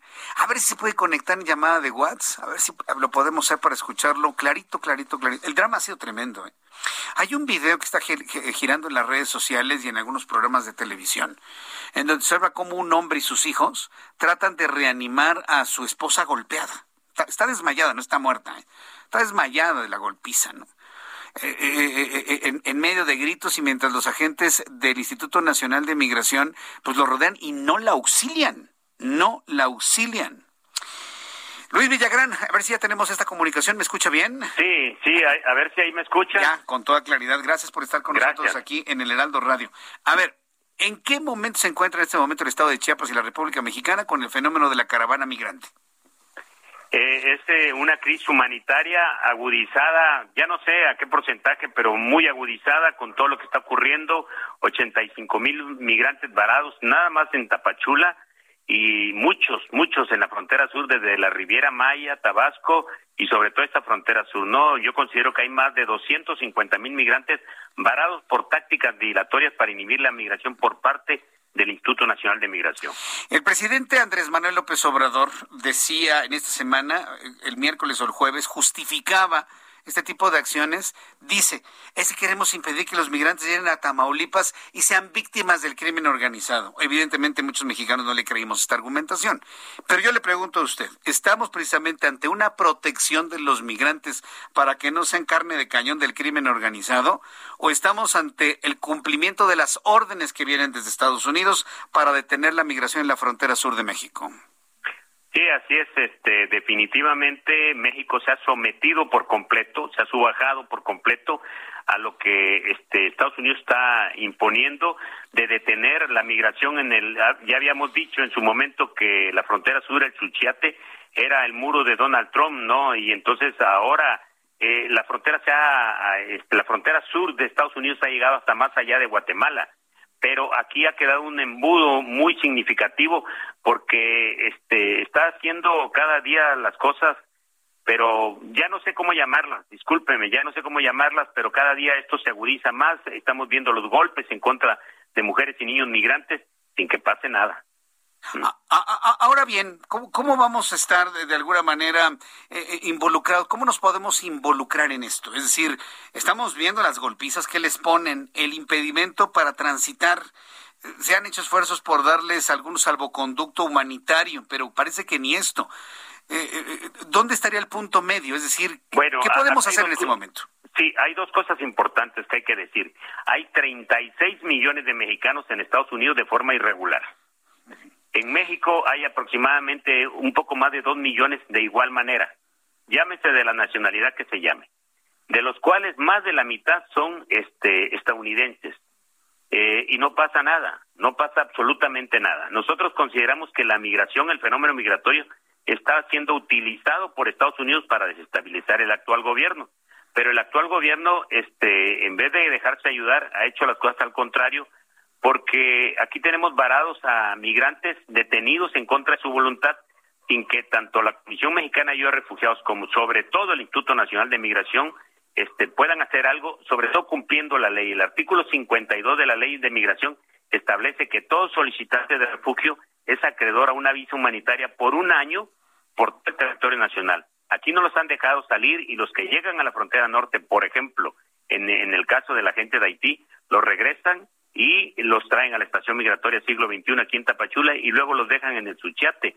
Esto ha incrementado una, una exageración en violaciones a derechos humanos plasmados en nuestras leyes por, por el simple hecho de ya estar en territorio nacional. Aquí nadie de estas personas este, está infringiendo la ley, todo lo contrario, quien está infringiendo la ley es el Instituto Nacional de Migración con este con no valerles, por ejemplo, ni su constancia de comar que los acredita legalmente ya en territorio nacional, ni mucho menos con las visas humanitarias. Aquí hay una, hay una grave situación en torno a la violación de derechos humanos de los migrantes y ahora de periodistas. ¿eh? Vaya, pues eh, no, no le veo por dónde solucionar esto, ¿eh? y mucho menos dónde encontrar un punto medio. Nosotros pensamos que sí. Eh, este, nosotros creemos, dice el Instituto Nacional de Migración, que tiene 16 estados donde hay oficinas de ellos, en que tienen una inmediatez procesal. ¿Qué quiere decir esto? Que el día que llega un, migrante con un documento, por ejemplo, la solicitud de refugio ante la, ante la Comar, ese mismo día se le puede entregar una visa humanitaria, vamos a suponer que dos días para que ellos, ellos pudieran estar este, en territorio nacional sin ningún problema, pero tendría que ubicárseles a ese, a ese número de personas, esos 85 mil, en, los en los 16 estados que estamos refiriendo. Bueno, pues eh, ¿han tenido ustedes contacto con el Instituto Nacional de Migración? hemos, hemos querido tener, Martín, pero en todos los casos hay una cerrazón por parte del Instituto Nacional de Migración en cuanto al tema y, no se ha podido nada. Aquí la política de México, lo volvemos a repetir, es contención, retención y deportación. Esa es la política migratoria de México actualmente. Contención, eh, retención, y deportación. Y deportación pero por una política establecida en México o por una orden estadounidense del gobierno de Nosotros México? Nosotros estamos seguros que es una orden después de la visita de Kamala Harris se endureció aún más y hemos podido ver claramente agentes estadounidenses operando en esta frontera sur. Ellos son los que ordenan, ellos son los que dicen, y aquí los más enriquecidos y los más favorecidos es el crimen organizado. El crimen organizado se está llevando. Solamente hay dos tipos de migrantes en la frontera sur. Los que tienen dinero, que pueden salir pagando un pollero, un coyote, un traficante de personas, y los que no tienen dinero, que son los que están este, actualmente y son los que hemos estado viendo, los más pobres de los más pobres, que son los que están caminando porque no tienen que comer, porque literalmente aquí en Tapachula hay una cultura del odio verdaderamente incrementada que ya no les permite ni respirar en esta frontera sur. Pues estaremos muy atentos de lo que sucede en los, los próximos días. Luis Villagrán, eh, ¿cómo cuántos migrantes hay? Me decía 85 mil retenidos en este momento. 85 mil. Tengo que decirte, si me permites, que mañana sale un nuevo éxodo, una nueva marcha de migrantes que intentará este, salir de Chiapas. Nosotros consideramos que va a ser un, una, un, un movimiento fuerte.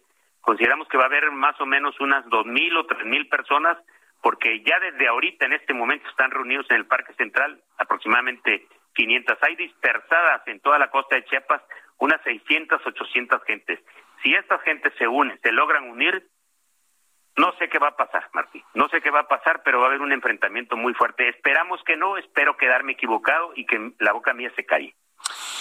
Yo agradezco mucho, Luis Villagrán. Estaremos atentos eh, eh, desde el punto de vista informativo de todo lo que ocurre allá en el sur del país. Muchas gracias por este tiempo. Saludos y un fuerte abrazo. Gracias. Gracias, gracias, muy amable. Hasta luego. Esto es lo que ocurre en Tapachula. 85 mil retenidos. Y bueno, pues la contundencia del director del Centro de Dignificación Humana en Tapachula. La declaración contundente de que esto no es otra cosa más que el cumplimiento de ni siquiera peticiones o solicitudes órdenes del gobierno estadounidense a López Obrador para contener la migración desde la frontera sur de México. Ni siquiera que lleguen a la frontera norte, no, desde la frontera sur, ahí detenerlos. Ahora, una revelación importante que hace Luis Villagrán es la presencia de agentes estadounidenses en territorio mexicano. Vamos a pedirle a nuestra corresponsal, Ángel, este, Jenny Pascasio, allá en Chiapas, a ver si ella tiene, si no para para la próxima semana, si tiene información o identificados agentes estadounidenses migratorios en Chiapas, en la frontera sur, Tapachula, toda esta zona, ¿no? Toda esta zona del, del, sur, inclusive en hay, hay, hay una zona que es muy porosa, muy porosa, donde están las lagunas de Montebello. Las, imagínense, la frontera entre México y, Guatemala es este de, un, de, una laguna, de las lagunas de Montebello. Ahí, ahí dígame usted cómo, cómo controla, cómo contiene usted la migración. Nada más dígame cómo, ¿no? Entonces, eh, vamos a estar muy, muy atentos de que nuestra corresponsal allá en el estado de Chiapas pues pueda ubicar si efectivamente han sido visualizados agentes estadounidenses ante una versión que empieza a generalizarse más de que todas estas acciones de contención, de golpeteo, las patadas, los golpes, la no atención, el suelo, el llanto, el grito, el cálmate, vente para acá, salte del país y cosas por el estilo, son acciones de agentes mexicanos que son ordenados por el Instituto Nacional de Migración, que a su vez es ordenado desde la Secretaría de Gobernación y que a su vez es ordenado desde el gobierno mexicano por órdenes de Kamala Harris. Que hay que recordar, ella en su calidad de vicepresidente de los Estados Unidos tiene en sus manos toda la política, toda la gestión y toda la logística migratoria. El presidente de los Estados Unidos ha confiado en Kamala Harris, que no me queda duda que es una especie de preparación para ser la próxima candidata demócrata a la presidencia de los Estados Unidos, contener la migración a como de lugar. Estuvo aquí, ¿no? Cuando el presidente no le dijo Kamala, le dijo Kabala. Presidenta Kabala. ¿Se acuerdan? Ah, bueno. ¿De qué hablaron? Luis Villagrán nos dice, fue, le dieron órdenes al presidente de la República para instaurar el muro, pero humano, en el sur de nuestro país. Evidentemente, esto genera una serie de, de, preguntas que deben tener respuestas, espero, la próxima semana en la mañanera, en un boletín, en un comunicado, desmentidos, confirmaciones, lo que sea es bueno, ¿eh? Para poder entender lo que está ocurriendo en el estado de Chiapas. Son las 7.44 a 7.44 hora del centro de la República Mexicana. Adriana Fernández, nuestra especialista en cine. Me da mucho gusto saludarte, mi querida Adriana. Algunas semanas que no te escuchábamos. Con tus recomendaciones para este fin de semana. Ahora que ya estamos en semáforo amarillo, creo que va a ser un poquito más fácil salir, ¿no crees, Adriana? Bienvenida, muy buenas tardes. Así es, Jesús Martín. Pues sí, ya en el mes de la patria, este, ya que pasen las lluvias, tendremos opciones también para ver en el cine pero hoy les voy a recomendar dos cosas para ver en casa. ¿Cómo ves, Jesús Martín? Ah, perfecto. Siempre que nos quedamos en casa y no nos exponemos. Adelante, Adriana.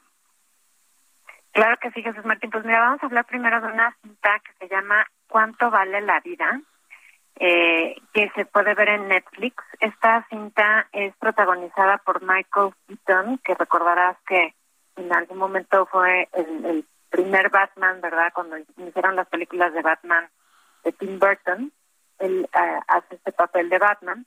Aquí él representa a Ken Feinberg, que es un abogado muy importante en Washington, y resulta que mientras un día se traslada de su casa en los suburbios a justamente Washington, ve como un avión se estrella, ¿verdad?, contra el Pentágono y pues sabemos que son los atentados, ¿verdad?, terroristas del 11 de septiembre del 2001, que pues ya estamos a punto de cumplir precisamente 20 años.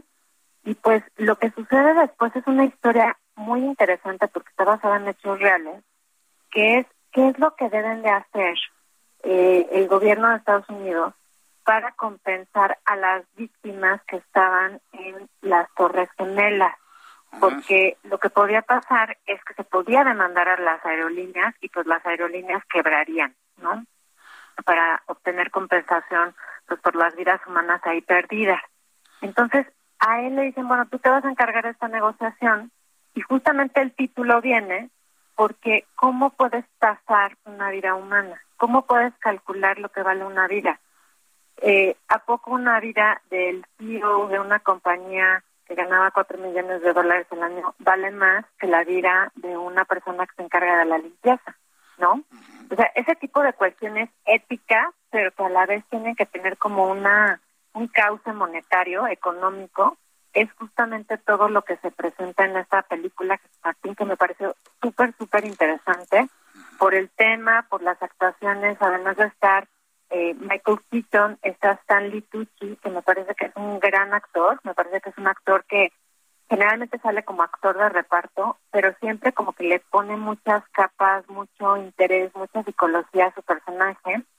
Y Michael Keaton, que de último salía mucho en películas como con muchos diálogos, ¿verdad? En Birdman, por ejemplo, esta película ganadora del Oscar de González Iñárritu, que habla y habla y habla constantemente, ¿no? Mucha verborrea, por así decirlo. Aquí es como muy seco, como muy escueto, como casi lacónico. Pues me gusta mucho la actuación y la interacción de estos dos actores en la película, de Michael Keaton y de Stanley Tucci. Y a mí me pareció una gran opción para ver en casa, porque además pues se presta mucha discusión, ¿no? O sea, como que realmente nos deja con una, una reflexión interesante, te digo, basada en hechos reales, y le voy a dar tres estrellas a esta película. Magnífico. ¿Cómo se llama? Repítenos el nombre. Lo que vale la vida, se llama.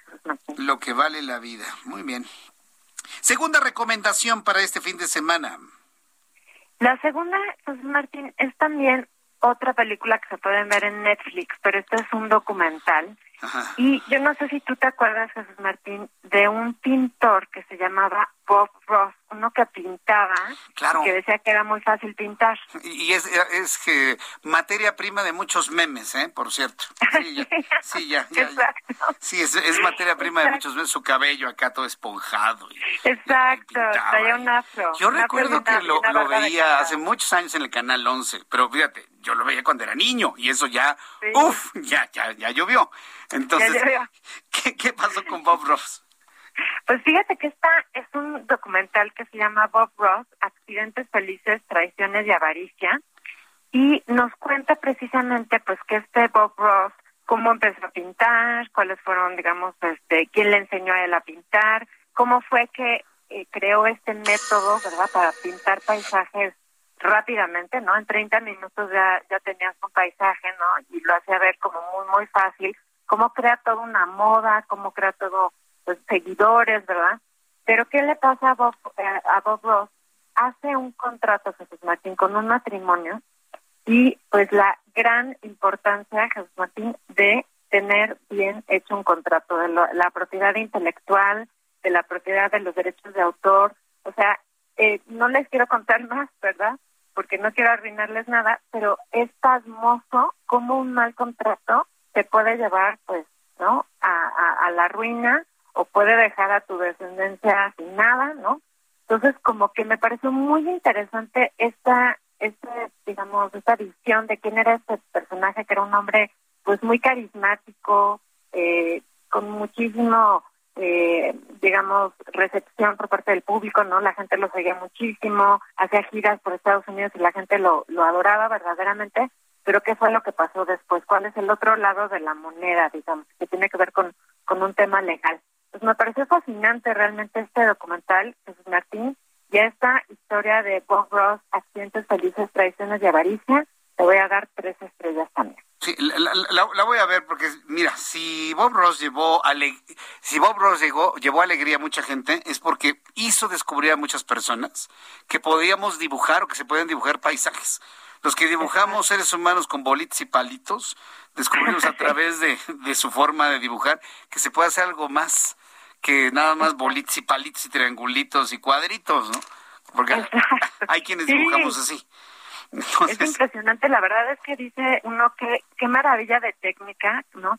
Y justamente es eso, o sea, llevó alegría a muchísimas personas, muchísimas personas que estaban deprimidas, que estaban tristes, que se, sentían que no tenían ninguna creatividad, ¿no? O que no tenían las herramientas, como que él les hizo ver esa parte alegre y bella de la vida. O sea, es justamente, es, es como que esa misión que él tenía, por así decirlo, pero es bien interesante pues la vuelta que da en la, en la vida, ¿no? O sea, lo que le sucede a él y a, su familia. Entonces, pues me pareció súper interesante, de verdad. Creo que te va a gustar. Yo creo que sí, ¿eh? Entonces, yo que estoy seguro este, que sí me va, que me va a gustar esta película de Bob Ross. La vamos a ver y te la comento la próxima semana. Compártenos tu cuenta de Twitter. Adriana, para que el público entre en contacto contigo, te pregunte, comente todo lo que quiera saber sobre cinematografía nacional e internacional. claro que sí, Jesús Martín, con muchísimo gusto. Es arroba Adriana99, arroba Adriana99. Aquí me pueden hacer preguntas, comentarios, como dice Jesús Martín, con muchísimo gusto. Correcto, pues eh, Adri, me dio mucho gusto saludarte y desearte que tengas un gran fin de semana, que la pases muy bien. Igualmente, querido Jesús Martín, un cinematográfico fin de semana. Igualmente para ti, pásala muy bien. Gracias, hasta pronto. Gracias. Que te vaya muy bien. Es Adriana Fernández, crítica de cine, coordinadora de la Maestría de Desarrollo y Gestión de la Industria del Entretenimiento en la Universidad Anáhuac. Son las 7.54, las 7.54 horas del centro de la República Mexicana. Números de COVID-19 para las personas que están esperando la numeralia de esta semana.